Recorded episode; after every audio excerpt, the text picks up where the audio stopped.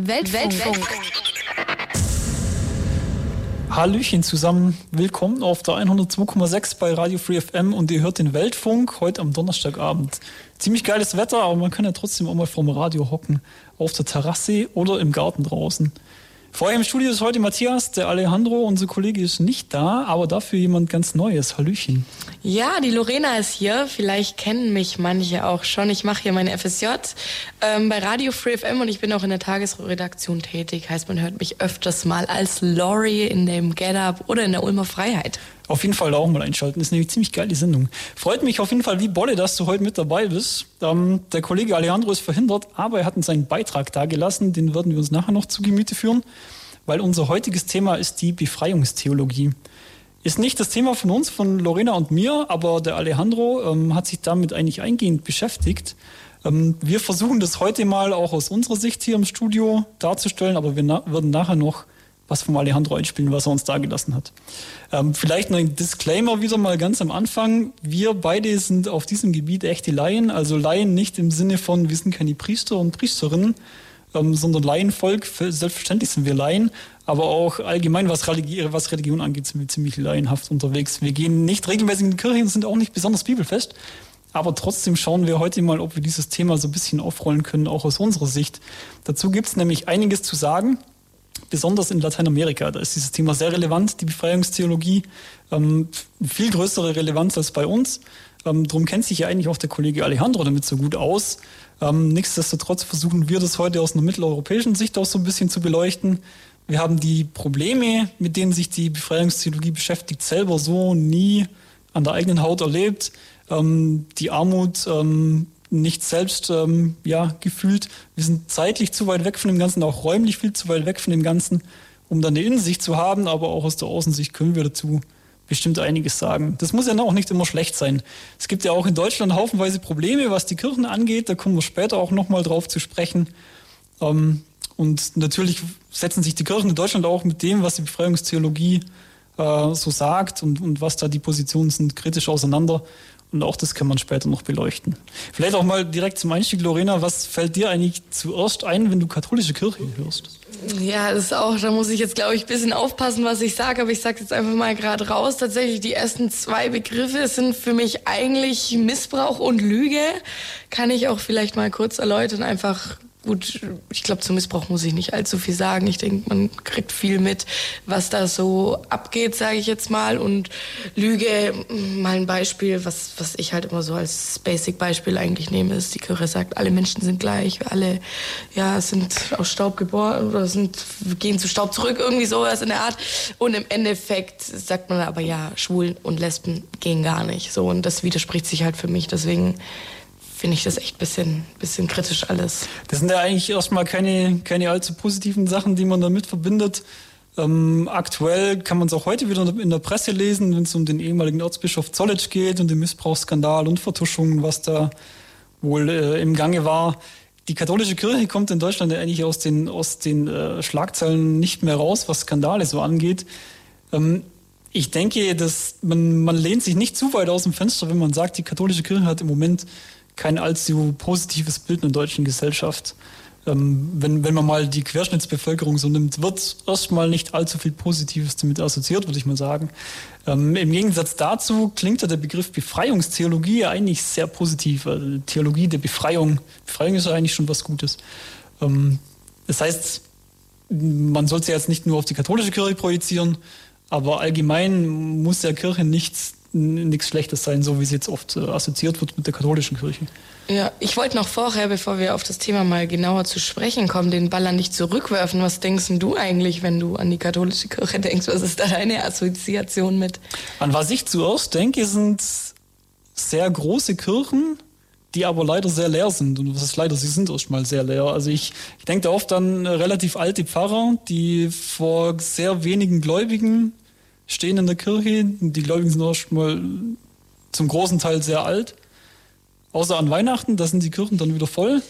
Aber erstmal habe ich so jetzt nicht direkt das negative Bild, aber so ein bisschen ein trauriges Bild auch. Also von, von einer Organisation, die mal sehr groß war, aber jetzt irgendwie alt geworden ist und auch irgendwie so ein bisschen was Trauriges ausstrahlt. Finde Ja, voll, da gebe ich dir voll recht. Und ich finde es auch irgendwie mal, wäre mal interessant, warum es eigentlich so ist. Weil früher, ich würde sagen, früher war Glaube, Religion, Kirche bei den Leuten Teil vom Alltag. Jeden Sonntag in die Kirche, wirklich daran zu glauben. Und mittlerweile ist es ja gar nicht mehr so.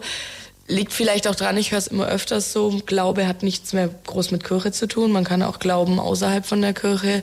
Ähm, liegt vielleicht auch an der Kirchensteuer. Viele treten aus, haben, wollen gar nichts mehr damit zu tun haben. Und das, ja, finde ich interessant eigentlich, dass das jetzt so mit der Zeit eigentlich voll in den Hintergrund rückt. Ja, das, was ich mich da auch immer frage, ist, wo war der Punkt irgendwie, als, als die Amtskirche die Gläubigen so verloren hat auch? Also ich, ich denke mal, nach dem Zweiten Weltkrieg hat man ja schon noch die Bilder vor Augen, als, als Bischöfe noch wirklich was zu sagen hatten, als die Kirchen voll waren wo war der Punkt, als die Gläubigen sich dann verabschiedet haben von dem ganzen Prozess? Gut, wahrscheinlich ist das ein schleichender Prozess auch. Ähm, aber ob man das nochmal zurückdrehen kann, boah, das, da habe ich meine Bedenken so ein bisschen. Das sieht in anderen Teilen der Welt natürlich ganz anders aus. Ja, voll. Zum Beispiel, wenn ich mal nach Amerika, wenn ich da mal äh, reingrätsch, ähm, ich finde es eigentlich mega cool, wie so in Amerika das ganze Kirchenthema aufgebaut ist, weil ich finde, das wird mehr so als Feier zelebriert. Die singen richtig coole Lieder, das ist so ein bisschen actionreich, dass, glaube auch die Jüngeren abgeholt werden. Und ich finde, Kirche bei uns ist halt voll veraltet, richtig langweilig, wenn ich das mal echt so sagen darf. Ich würde da halt nicht reingehen. Du sitzt da, hörst die ganze Zeit das gleiche Gelaber, die gleichen Lieder und im Endeffekt hat es keinen Mehrwert und es macht mir auch keinen Spaß. Aber liegt vielleicht auch daran, dass ich nicht daran glaube. Aber so in Amerika finde ich das Ganze viel feierlicher gestaltet und ansprechender. Ja, die gibt, gibt ja auch viele evangelikale Kirchen dort oder viele, viele Freikirchen. Das kann man natürlich auch ein Stück weit kritisch sehen, beziehungsweise könnte man eine ganz eigene Sendung drüber machen, über Evangelikale in den USA, aber dort sind die Kirchen auf jeden Fall viel, viel voller als hier. Definitiv. Und auch in Südamerika, wo die katholische Kirche ja vorherrscht, sind die Kirchen um einiges voller und hat auch Glaube noch einen ganz anderen Stellenwert als bei uns. Ja, vielleicht ist das eigentlich eine ganz gute Überleitung zur Befreiungstheologie selber. Ähm, wenn wir da mal ein bisschen einsteigen, was das überhaupt sein soll und was die, was die Theologie der Befreiung eigentlich zu sagen hat.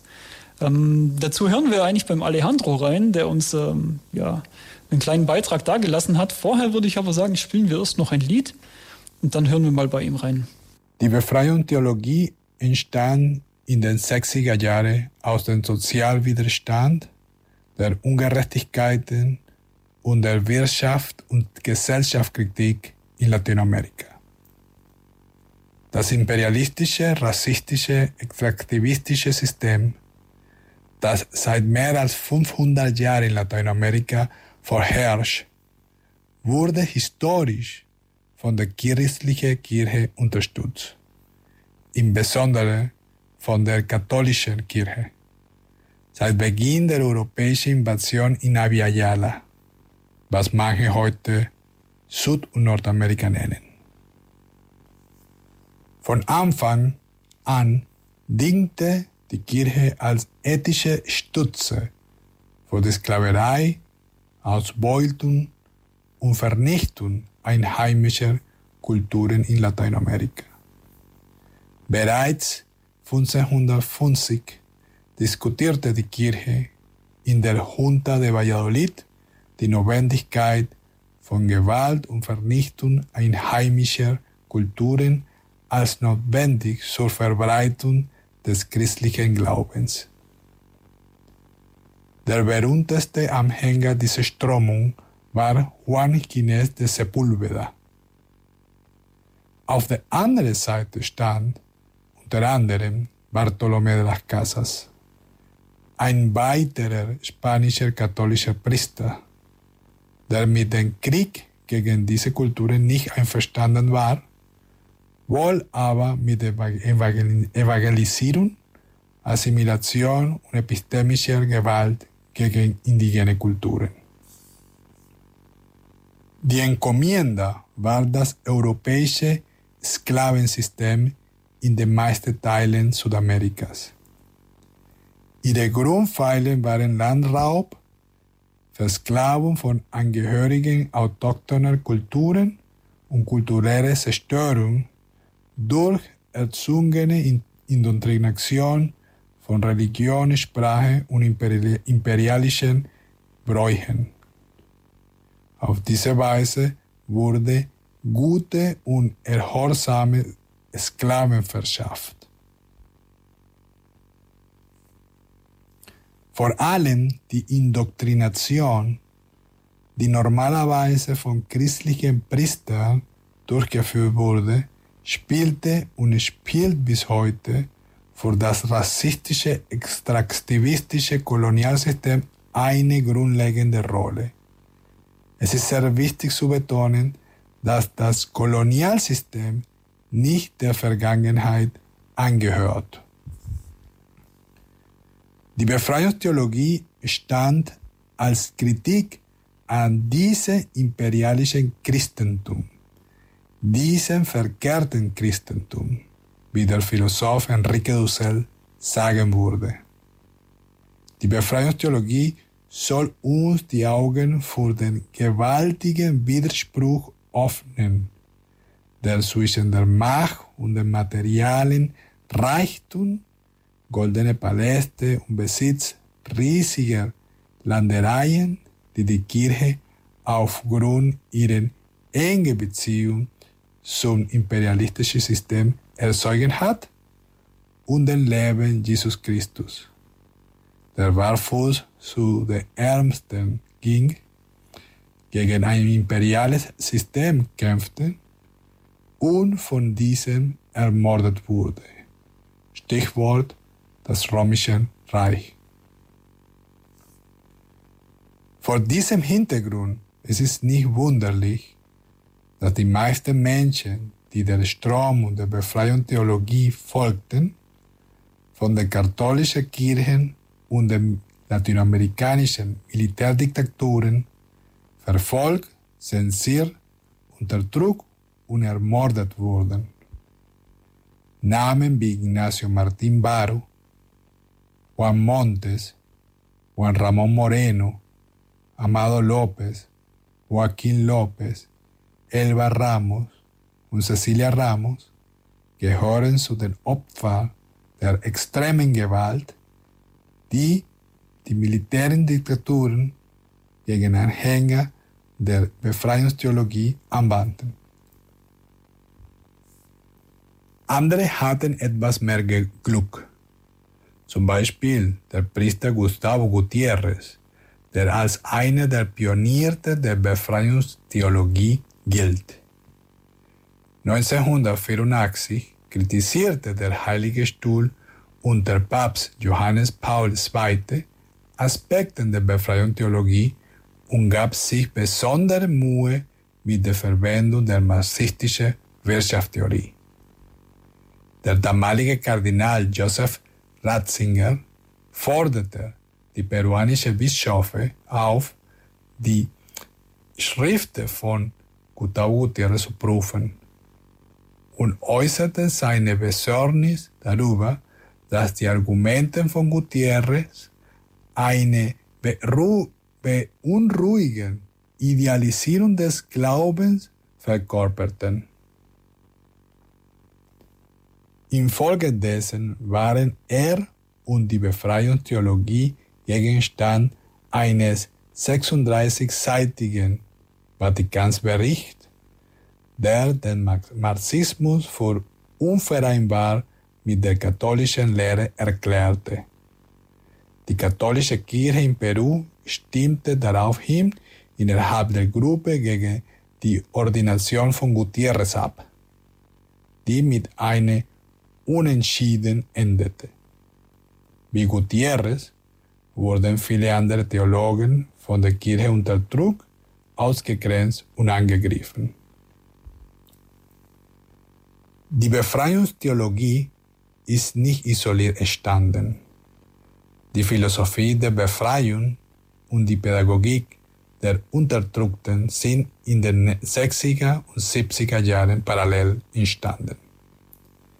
Diese Bewegungen haben insgesamt, dass sie nicht von elitären, absoluten Wahrheiten oder religiöse Doktrinen ausgehen, sondern von den Realitäten der Unterdrückten, Rassifizierten und Versklavten. Es sind emanzipatorische Bewegungen, die niemanden retten wollen, sondern von der Unterdrückten lernen und sie in ihrem Widerstand begleiten. Abschließend zitiere ich den brasilianischen katholischen Erzbischof Helder Kamera. Wenn ich den Armen Essen gebe, nennen sie mich einen Heiligen. Wenn ich frage, warum sie arm sind, nennen sie mich einen Kommunisten. Zurück bei Radio Free FM auf der 102,6 im Weltfunk. Ähm, hier ist Matthias und neben mir sitzt Lorena. Ähm, wir haben heute das Thema Befreiungstheologie im Weltfunk. Das waren jetzt gerade eben Beirut mit Gallipoli und davor hörten wir den Alejandro, ähm, wie er was zu Befreiungstheologie gesagt hat, ähm, den Beitrag, den er uns dargelassen hat. Und hey, was für ein Zitat am Ende, oder? Wenn ich den Armen Essen gebe, nennen sie mich einen Heiligen. Wenn ich frage, warum sie arm sind, nennen sie mich einen Kommunisten. Ähm, starke Worte von Helder Camara, und das ist ja nicht irgendwer gewesen, das war der ehemalige Erzbischof von Olinda und Recife in Brasilien. Ein Erzbischof, der also sagt, wenn ich frage, warum sind die Leute arm, nennen sie mich einen Kommunisten. Ähm, eindeutig ein Vertreter der Befreiungsideologie und natürlich eine steile Aussage auch äh, Richtung Amtskirche und Richtung Rom. Ähm, natürlich ähm, die Aussage wahrscheinlich geboren auch aus dem, aus dem Kalten Krieg heraus, damals, als es noch den real existierenden Sozialismus gab und real existierende Kommunisten in Osteuropa. Ähm, von dem her natürlich umso provokanter, was er da gesagt hat. Ähm, um das vielleicht ein bisschen zusammenzufassen, was der Ale auch ähm, jetzt vorhin alles erzählt hat über die Befreiungstheologie, ähm, Im Prinzip ist es, ja, setzen sich die, die, ähm, die Priester und die äh, Vertreter der Kirche in der Befreiungstheologie ähm, explizit für die Rechte der Unterdrückten und der Armen ein. Und, und zwar explizit genau für diese Leute, nicht, äh, die, jetzt, die jetzt nicht unbedingt äh, mit, mit dem Anspruch ähm, oder, oder mit dem Blick auf äh, das, das komplette Kirchenvolk, sondern es geht tatsächlich genau um die Rechte der Unterdrückten und der Armen. Und natürlich werden dann auch die biblischen Schriften ähm, genau aus deren Perspektive ähm, interpretiert. Und natürlich, wenn man Schriften interpretiert, ähm, ist immer Interpretationsspielraum da. Da sind natürlich Konflikte vorprogrammiert mit Leuten, die das anders interpretieren. Und ähm, ja, da kommen wir nachher wahrscheinlich auch noch drauf zu sprechen, die Konfliktlinien mit der Amtskirche, die es dann da so gibt. Entstanden ist das Ganze, und das hat der Alejandro natürlich auch gesagt, ähm, in Lateinamerika. Lateinamerika ist ähm, interessanterweise stark katholisch geprägt. Wahrscheinlich auch aus der ehemaligen Kolonialgeschichte heraus, weil ja praktisch alle Länder dort waren äh, ehemalige Kolonien von Spanien bzw. Portugal, was auch wiederum stark katholisch geprägte Länder sind.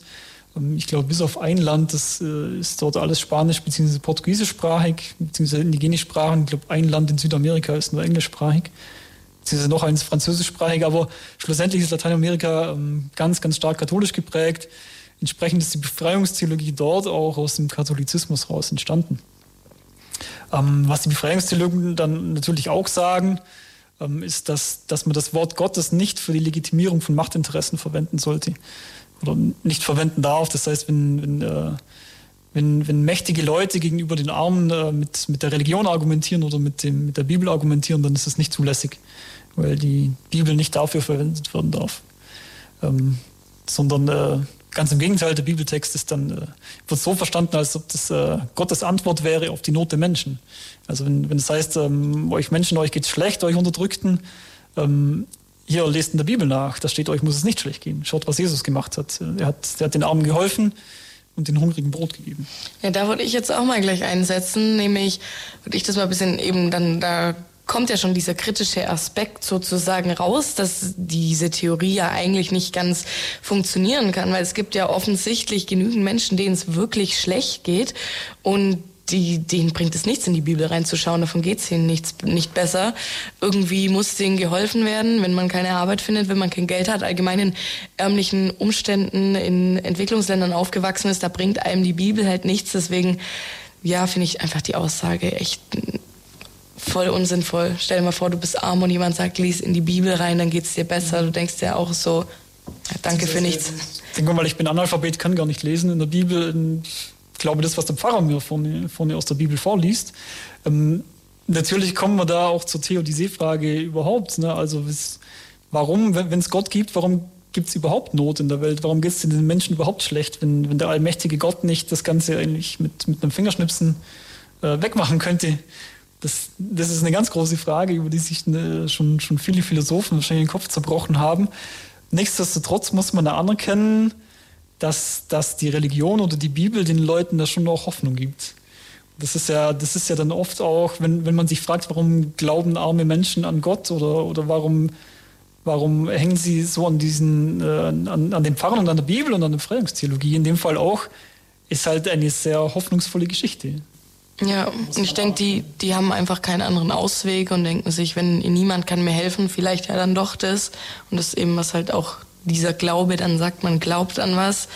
Ob es dann halt im Endeffekt wahr wird, weiß ich nicht. Also, aber gut, da, da bin ich eh ein bisschen kritisch, weil ich ja einfach nicht gläubig bin. Deswegen kann ich das nicht ganz nachvollziehen. In gewisser Weise vielleicht schon, dass man an was festhält, dass man was, was Griff, irgendwie was hat. Aber im Endeffekt muss man halt versuchen, sich selber aus der Scheiße, sage ich jetzt mal, rauszukämpfen. Versuchen. Da kommt vielleicht wieder unser Disclaimer ins Spiel. Wir haben selber diese Armut nicht, nicht erfahren. Wir, wir wissen nicht, wie es ist, wenn man eigentlich keine Hoffnung hat oder wenn man zumindest vom Staat nichts erwarten kann und nichts erwarten darf, ähm, von Politikern auch nichts erwarten kann, dann bleibt mir noch äh, die Religion und, und die, die hoffnungsvolle Botschaft in der Kirche jeden Sonntag. Und dann ziehe ich natürlich Hoffnung daraus. Und vor allem, wenn sich der, der Pfarrer dann auch ganz weltlich noch für mich einsetzt und sozusagen selber auch Politik betreibt und, und den, den Politikerinnen und Politikern in solchen Staaten auf die Finger klopft und sagt, hört auf mit der Gewalt, äh, verteilt das Land an die Armen etc., dann sieht die Sache natürlich schon anders aus. Das ähm, ruft dann natürlich aber auch Gegner des Ganzen auf den Plan. Ähm, natürlich sind wir dann auch schon an der Konfliktlinie angelangt mit der etablierten Kirche. Ähm, wie man Bibeltexte zu verstehen hat, ist halt ja Sache der Bibelauslegung. In dem Fall halt auch Auslegungssache. Und entsprechend kann man da interpretieren oder, oder auch nicht, ähm, beziehungsweise auch anders interpretieren. Und natürlich sagt ähm, sagt äh, die, die römische Kirche, beziehungsweise der, der Papst in Rom, so wie wir die Bibel auslegen, das ist richtig. Den Anspruch muss sie auch haben, denn wenn, wenn sie den Anspruch aufgibt, dann kann sie sich auch selber aufgeben. Wenn, wenn jeder die, die Bibel so interpretieren kann, wie sie will. Entsprechend herrscht da natürlich erstmal ein Konflikt, ganz formal gesehen, ähm, dass, dass so wie die Bibel ausgelegt wird, das nicht einfach jeder machen kann, wie er will. Natürlich. Andererseits hat die Befreiungstheologie natürlich recht, wenn, wenn sie sagt, ähm, man, darf, man darf den Glauben nicht instrumentalisieren für eine, für eine Politik, ähm, die man dann für die mächtig macht. Also das hat der Alejandro in seinem Beitrag ja auch ganz explizit gesagt, die katholische Kirche war ganz vorne mit dabei, als es um die Kolonialisierung von Südamerika ging und auch um die Rechtfertigung von Sklavenhalterei. Ähm, das könnte man heute natürlich nicht mehr machen mit, mit Bibeltexten beziehungsweise mit einer Hierarchie, die, man aus der Bibel herausliest das kann man sich natürlich nicht mehr leisten. Ja. Andererseits, ähm, das, das, dieser Gedanke kam mir dann auch, als ich, als ich so ein bisschen drüber nachgedacht habe, es zählt ja nicht nur das, was man sagt über gewisse Dinge, sondern auch das, was man verschweigt über gewisse Dinge. Also wenn ich, wenn ich in einem, in einem Staat, wo ganz großes Unrecht herrscht, wo Leute verschwunden, äh, verschwinden, wo man Leute foltert, wo, wo Leute entführt werden, wenn man da nicht drüber spricht, ist das natürlich auch ein Statement. Also, also sozusagen das, das, das Schweigen als, als äh, schweigende, schweigende Zustimmung des Ganzen. Das heißt, wenn die Befreiungstheologen das Ganze kritisieren, sozusagen aktiv Politik betreiben, ist das eigentlich nur eine, eine notwendige Positionierung auf einer Seite. Das heißt, wenn, wenn sie nichts dagegen sagen würden, würden sie sich hinter das Ganze stellen. Und wenn dann eigene Gläubige äh, verschwinden bzw. ermordet werden, ist das natürlich spätestens dann ist eigentlich ein Punkt erreicht, wo man was sagen muss dagegen. Ja, da kann man ja ein bisschen auch so sagen, keine Antwort ist auch eine Antwort, oder? Absolut, absolut. Genau das ist ja der Punkt. Genau. Ja. Eine große Konfliktlinie ist höchstwahrscheinlich auch, zumindest meiner Meinung nach, auch der Gegensatz zwischen Befreiung und Erlösung. Ob man das jetzt als Gegensatz sehen muss, ist wahrscheinlich auch schon die Frage, aber zumindest das kann ich persönlich als Laie irgendwie ausmachen, dass die Bibel spricht ja von Erlösung, wenn man ein gutes Leben führt, also wenn man, wenn man sich anständig aufführt, wird man erlöst und kommt in den Himmel. Also sozusagen den, den, den Blick aufs Jenseits gerichtet. Ähm, und die Befreiungstheologie spricht von Befreiung im, im Diesseits, also im Hier und Jetzt. Das heißt, ich, ich muss von, von meinem äh, richtig üblen Zustand, von meiner Armut befreit werden. Nicht erlöst im Jenseits, sondern befreit.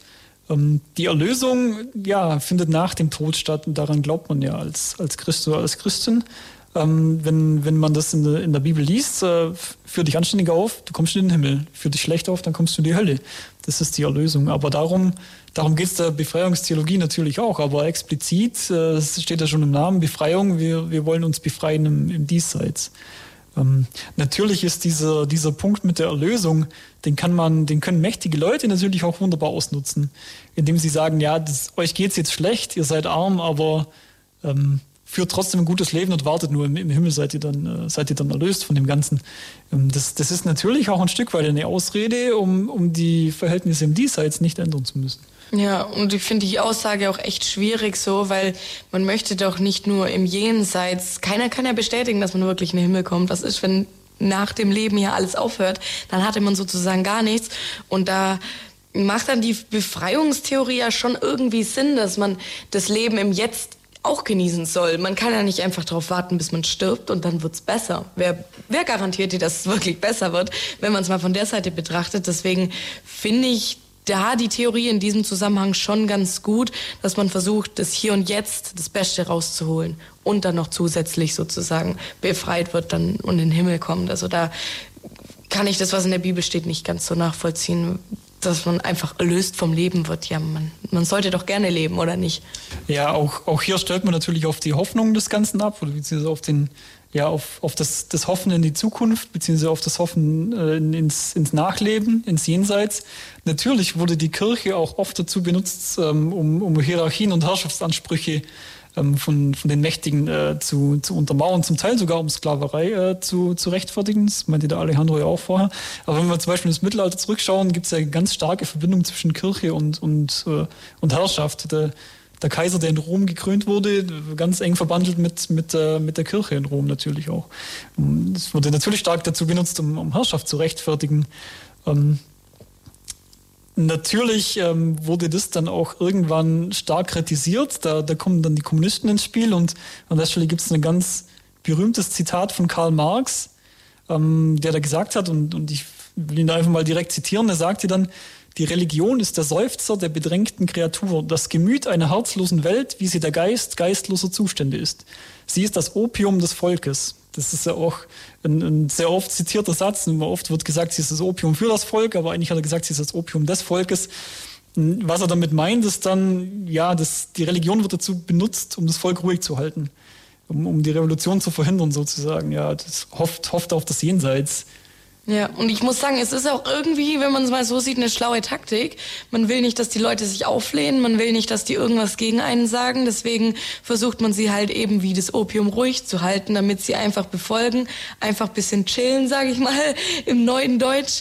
Ähm, und da ist es schon eine gute Taktik, aber es ist halt einfach Quatsch in meinen Augen, weil du kannst den Leuten ja nicht wirklich was vorspielen, so. Also können schon, aber es ist halt keine gute, gute Idee. Das hat ziemlich lange so funktioniert, lustigerweise, ja. Ja, das sind die Leute auch dann irgendwie selber schuld. Also gut, vielleicht, ich, ich kann mich da irgendwie schlecht reinversetzen, ne? Vielleicht können das andere Leute besser nachvollziehen. Ich kann es nicht ganz nachvollziehen, warum die das wirklich so geglaubt haben. Wahrscheinlich, weil sie keinen anderen Ausweg wussten oder nicht besser wussten, wohin mit dem Glauben, was soll ich tun. Vermutlich, aber was ja jetzt die Befreiungstheologie sagt, ist, äh, wir, wir müssen uns befreien im, im Diesseits, also die, die Zustände hier und im Hier und Jetzt schon zu verbessern.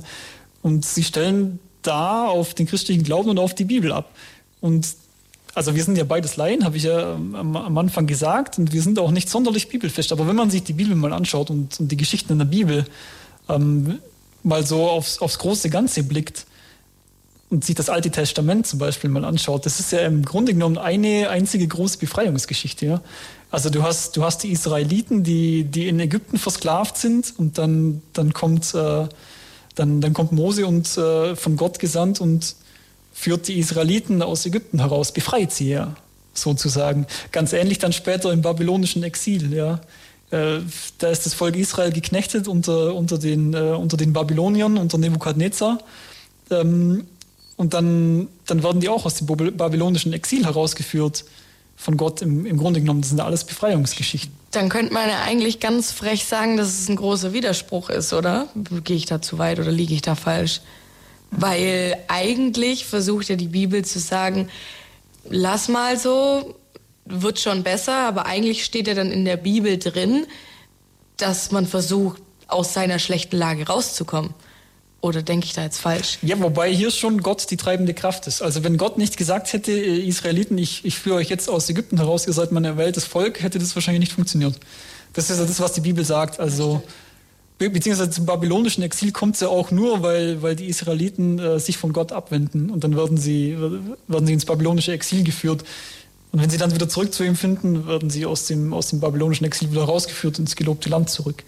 Das, das ist ja dann denke ich, auch der Punkt, dass, dass diese Sachen von, von Gott ausgehen. Aber im Grunde genommen schon. Große, große Befreiungsgeschichten jeweils.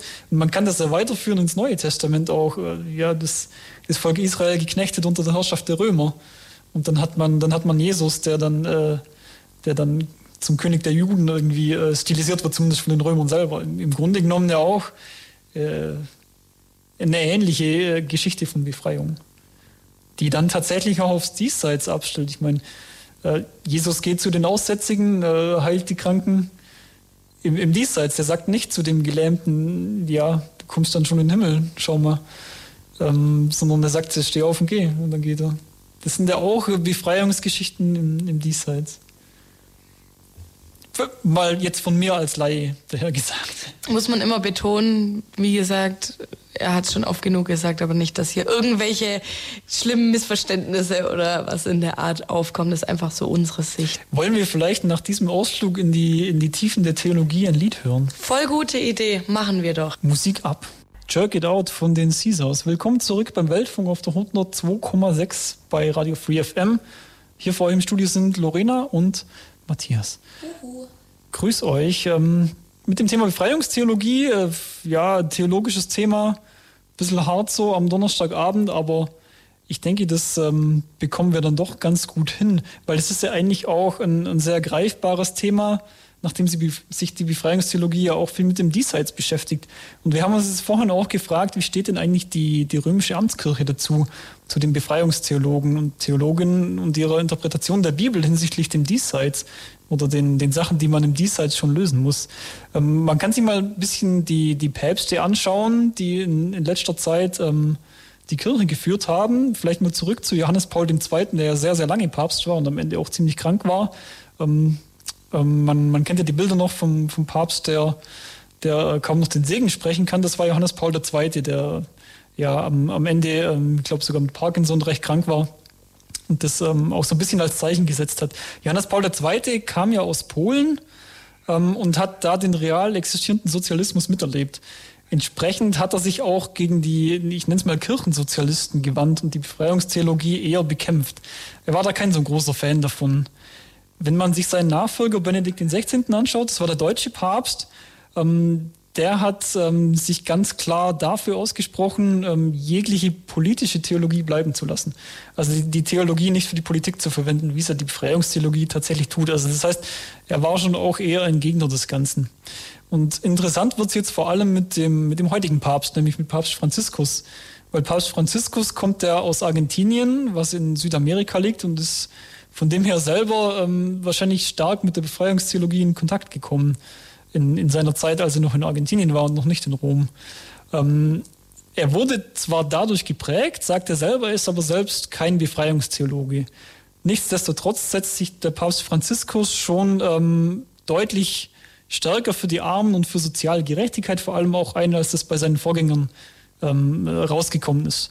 Der hat auch kurz nach seiner Wahl hat das Flüchtlingscamp auf Lampedusa besucht, ähm, die italienische Mittelmeerinsel, ähm, und hat auch dort äh, ja, sich, sich für die Armen eingesetzt, beziehungsweise gesagt, dass es eigentlich eine Schande ist, was dort passiert. Das heißt, ein ähm, bisschen zwiespältig, wie sich die römische Amtskirche dazu verhält. Und natürlich ganz klar passt Franziskus mit seiner Meinung da das Ganze selber, ähm, da, da dem Ganzen selber viel näher steht als, als, Europä als europäische Päpste.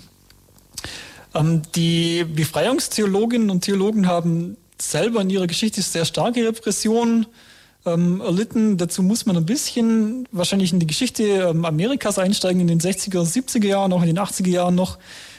Dafür könnte man eigentlich eine ganz eigene Sendung machen.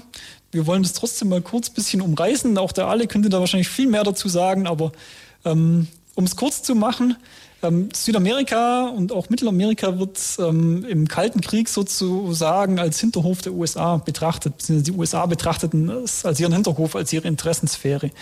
Die Reagan-Doktrin und, und, Ronald Reagan war, war ein Präsident der USA in den 80er Jahren, ähm, hat dann besagt, dass man ähm, antikommunistische Guerilla-Aktionen äh, Organisationen ähm, unterstützen müsste, die marxistisch beeinflusste Regierungen schwächen würden und äh, diese letztendlich auch stürzen sollten. Denn alles, was marxistisch oder, oder sozialistisch beeinflusst ist, ist dann automatisch äh, sowjetisch beeinflusst und das ist dann natürlich der, der große Gegner gewesen im Kalten Krieg. Das heißt, man ähm, hat mit verdeckten Aktionen, zum Teil auch so halboffenen Aktionen, ähm, zum Teil mit schmutzigen CIA-Kriegen, wie es dann auch oft heißt, ähm, eine ganze Reihe an, an äh, rechtsradikalen Militärdiktaturen auch unterstützt in, in Süd- und Mittelamerika, die ganz stark gegen die Befreiungstheologinnen und Theologen vorgegangen sind.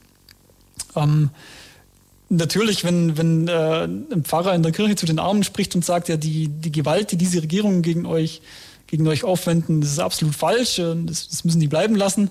Das äh, weckt dann natürlich Gegengewalt und, und äh, Militärdiktaturen sind da in der Regel nicht zimperlich. Ähm, und so kam es dann auch. Es, es, gab viele politische Morde an Befreiungstheologen. Ähm, sind viele Leute verschleppt äh, worden und, und, sind, für, sind nie wieder aufgetaucht. Die, die Desaparecidos, von denen spricht man dann auch, von den Verschwundenen. Und da reden man nicht nur von, von ein paar Leuten, das sind einige Zehntausende, die dort verschwunden sind und bis heute verschwunden sind. Diese Geschichte ist immer noch nicht ansatzweise aufgeklärt. Ähm, vielleicht kommt da in den nächsten Jahren noch mehr. Man kann sich vielleicht noch an den Prozess gegen Augusto Pinochet äh, erinnern.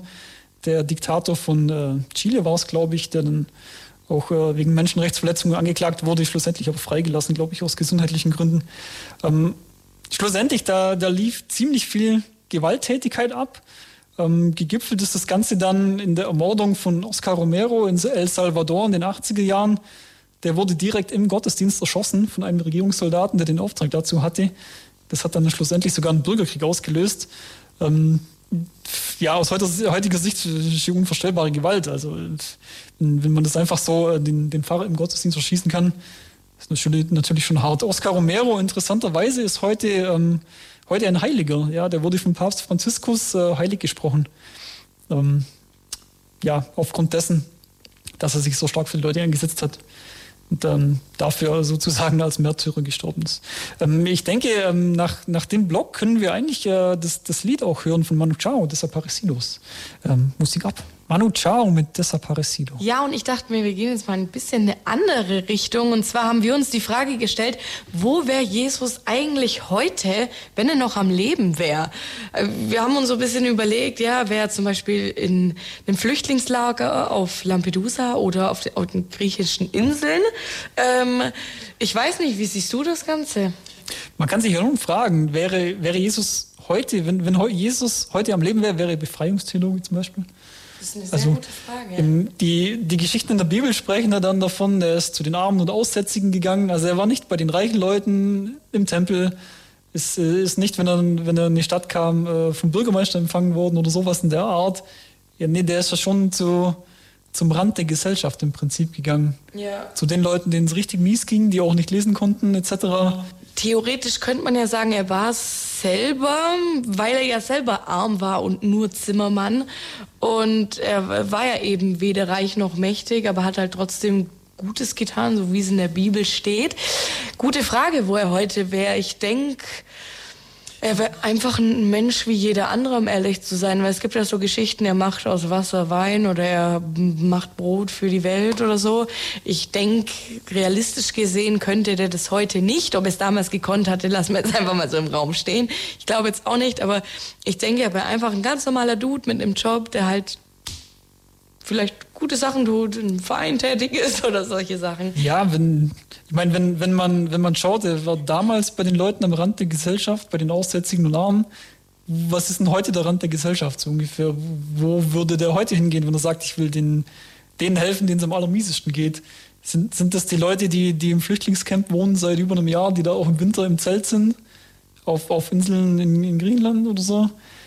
Ähnlich wie Papst Franziskus, der dann nach Lampedusa guckt ich weiß es nicht. Was, was ist heute der Rand der Gesellschaft, beziehungsweise was wäre in Südamerika der Rand der Gesellschaft?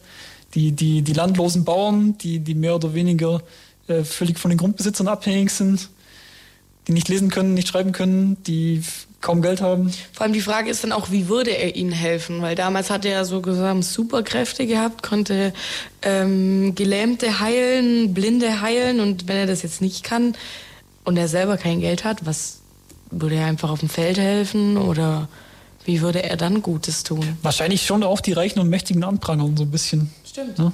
Also ist, ist ja nicht so, dass man arm sein muss, äh, heutzutage. Eigentlich es gäbe genug Nahrung für alle, so ungefähr. Es, es gibt genug Ressourcen für alle. Ähm, vielleicht würde er die Verteilungsgerechtigkeit ansprechen. Dann die, wiederum die Frage, wäre Jesus heute Sozialist, wenn es ihn heute gäbe? Das, natürlich wird, wird Jesus und werden die Geschichten äh, um ihn da auch vereinnahmt von manchen Leuten.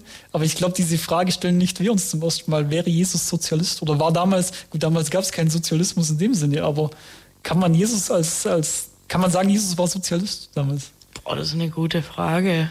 Ich weiß nicht, die, die wundersame Essensvermehrung ja. für alle. Schwer zu sagen ich, ich glaube, darauf wird man, wird man schlussendlich auch keine Antwort finden. Aber und wenn, dann wäre die wahrscheinlich falsch, weil jeder irgendwie was anderes denkt. Also ich denke, gibt sowieso kein richtig oder falsch. Das ist einfach Auslegungssache. Der Gedanke hat auf jeden Fall irgendwie was für sich, finde ich. Voll. Also es äh, lohnt sich, lohnt sich zumindest mal drüber nachzudenken. Und was sich wahrscheinlich auch lohnt, drüber nachzudenken, ist so ein bisschen den Gegensatz. Ähm, den man heute leider halt echt oft sieht. Also wenn wir über die Amtskirche sprechen in, in Deutschland, beziehe mich jetzt wieder auf die katholische Kirche, die ja irgendwie gefühlt seit Jahrzehnten nicht aus den, aus den Skandalen rauskommt. Korruption, Missbrauchsskandal, Vertuschung des Ganzen. Ich meine, vielleicht erinnern sich manche noch an, an den Limburger Bischof Thebarts von Elst, van Elst, den, den, den man dann Protzbischof genannt hat, der sich für mehrere Millionen dann in Amtssitz hingestellt hat. Ähm, vielleicht auch an den ehemaligen Bischof von Augsburg, Walter Mixer, dem vorgeworfen wurde, dass er Gelder für Waisenhäuser veruntreut hat, der teure Teppiche gekauft hat für seinen Amtssitz etc. Das ist, das ist alles ja eine, das ist eine Katastrophe und das ist so weit weg von der Lebenswirklichkeit der Leute in Lateinamerika zum Beispiel. Das ist aber dann auch ein bisschen eine Antwort auf das, was wir ganz am Anfang hatten, warum, glaube ich, die Leute auch von der Kirche wegkommen, wenn man sowas mitbekommt.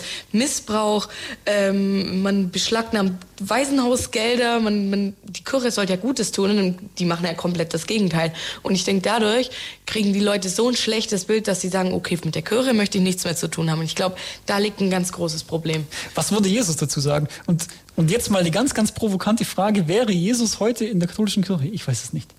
Also mit dem, mit dem, was er damals getan hat und was eigentlich seine Absicht war, ich glaube nicht, dass er sich mit, mit einem Bischof Thebarts von Elst identifiziert. Genau, das würde ich auch sagen. Wenn er wirklich so ein guter Mensch war, dann also nicht, dass die Menschen, die den zur Kirche, an die Kirche glauben, schlecht sind, aber wenn er wirklich die das vertritt heute noch, was er damals vertreten hat, dann glaube ich nicht, dass der sich mit diesem mit der Kirche anfreunden würde. So. Wenn, wenn man heute zum Beispiel äh, die Meldung gehört hat, das ist tagsaktuell, der ehemalige Freiburg, Freiburger Erzbischof Zollitsch, ähm, der hat jetzt tatsächlich einige Strafanzeigen bekommen, weil ihm vorgeworfen wird, Strafvereitelung betrieben zu haben ähm, bei der Aufklärung von, äh, von diesem Missbrauchsskandal, den es da eben gibt, immer noch gibt in der katholischen Kirche.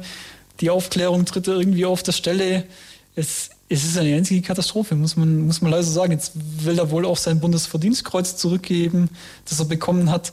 Aber das, das sind alles irgendwie persönliche Konsequenzen, aber am großen Ganzen, am, am System, am Machtsystem der Kirche, ähm, tut sich ja da irgendwie recht wenig. Man, man hat so das Gefühl, die katholische Kirche ist irgendwie resistent gegenüber Reformen. Was ich mich auch frage, warum ist das Problem, was, was Bischöfe oder allgemein in der Kirche und wenn man mal auf das Thema Missbrauch zurückkommt, warum gibt es so viel? Liegt es am äh, einfach, dass sie sich, sich denken, ich kann mir alles erlauben, ich bin hier gefühlt König, ich darf machen, was ich will, ich krieg sowieso keine Strafe?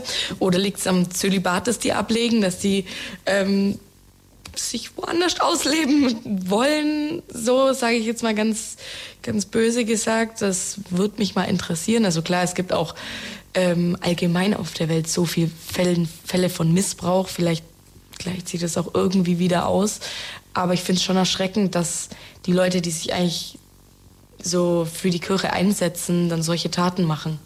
Ist ja, so ein Widerspruch in sich selber. Es ist vor allem auch super schade gegenüber allen, allen Gläubigen, die sich ehrenamtlich für die Kirche einsetzen und dann bekommt man schon wieder so eine Packung irgendwie von oben.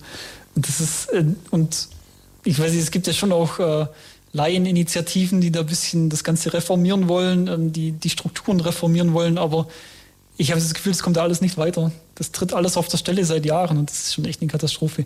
Vielleicht, ähm, nachdem wir jetzt schon bald zum Schluss kommen müssen, noch äh, eine, eine, kleine Info für, für alle, die uns aus Ulm zuhören. Ähm, die Georgsgemeinde in Ulm, die katholische Georgsgemeinde, pflegt tatsächlich Kontakte zu einer Gemeinde in Peru, in Cajamarca, ähm, wo es eben auch viele Landlose gibt. Und ähm, der, der dortige Bischof in den 80er Jahren zumindest war ähm, äh, ein, ein, großer Vertreter der Befreiungstheologie. Ähm, vielleicht, wenn jemand von der Georgsgemeinde heute zuhört und jetzt noch nicht vergrault wurde durch unsere Aussagen ähm, und da vielleicht ein bisschen mehr über diese Kooperation auch sagen kann, gerne bei uns melden unter weltfunk.posteo.de. Gerne eine kleine E-Mail schreiben. Ähm, ansonsten denke ich, können wir auch so langsam zum Schluss kommen. Das denke ich auch. Und ich würde noch Danke sagen, dass ich heute dabei sein durfte. Es hat mich sehr gefreut. Auch wenn du den höheren Redeeinteil angenommen hast, aber ich finde es wirklich ein mega spannendes Thema und mich interessieren auch super die Meinung von anderen, weil ich immer offen für Gespräche bin. Deswegen fand ich es mega geil, heute dabei zu sein. Ähm, ich freue mich immer noch äh, super doll, dass du heute dabei warst. Das ist großartig. Ähm dich hier gehabt zu haben. Danke auch an den Ale und Grüße zu ihm nach Hause. Danke für deinen Beitrag. Ähm, wir hören uns wieder im Weltfunk in vier Wochen. Ähm, lasst euch bis dahin gut gehen, jetzt noch in der Sonne und bis bald. Ciao, ciao. Weltfunk. Weltfunk.